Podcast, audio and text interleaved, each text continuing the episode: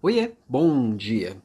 Queria falar aqui hoje sobre comparação, porque é uma coisa que eu já postei aqui a respeito e é uma coisa meio controversa. Eu acho que as pessoas tratam isso de uma forma muito simplista e eu acho que é algo mais complexo. Inclusive, ontem eu vi uma frase de um cara que eu gosto muito, que é o Jordan Peterson, que ele diz que a gente não deveria se comparar com ninguém, só com nós mesmos do passado. Faz sentido. Eu tenho sim que me olhar para olhar pro Alan de ontem e acreditar que o Alan de hoje ele é melhor e que tem que ser pior do que o Alan de amanhã. Tá tudo certo. O problema é eu não me comparar com mais ninguém. Eu acho que não é um bom caminho. E tem muita gente falando que você não deve se comparar com ninguém. Você pode até não se comparar, mas o mercado te compara. Você que é líder, quando você escolheu a última pessoa para contratar para sua equipe, você não comparou os candidatos? Quando você foi promovido a líder, você não foi comparado com outras pessoas e foi escolhido por ser o melhor, o mais adequado para aquela posição. E é assim que o mundo faz, tá? E se a gente tem noção disso, e eu, e eu tenho noção de que eu sou diferente da, das outras pessoas, porque eu sou singular, não é nem melhor nem pior, diferente, eu preciso ser melhor naquelas coisas que vão me credenciar para o meu próximo passo.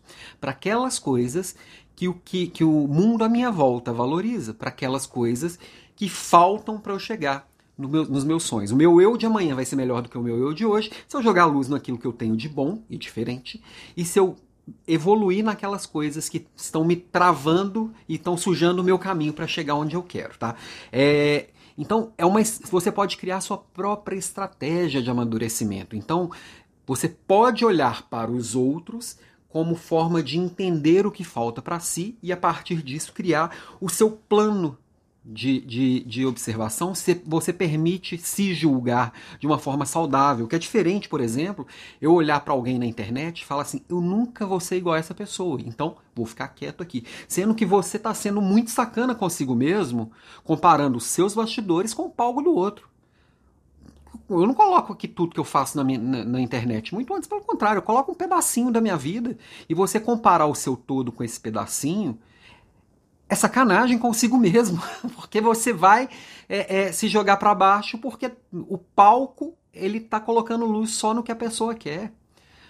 Os bastidores está tudo escancarado. Só você vê seus bastidores. Só o outro que está lá expondo as coisas dele também vê os bastidores dele. Ele está mostrando um recorte da vida dele que ele quer que seja visto. Então, é, quando, quando você conhece alguém que já chegou onde você quer chegar, que já, que já passou pelo caminho que você quer passar, Quanto mais você souber sobre ele, você pode trazer sim para a sua vida, você pode modelar que não é copiar, é trazer aquele aprendizado para você evoluir e assim a partir disso você se comparando, você pode chegar numa versão melhor de si mesmo. E sim, amanhã o, o você, o seu de amanhã ser melhor do que o seu eu de hoje. Mas para isso, eu acredito que a gente tem que se comparar sim.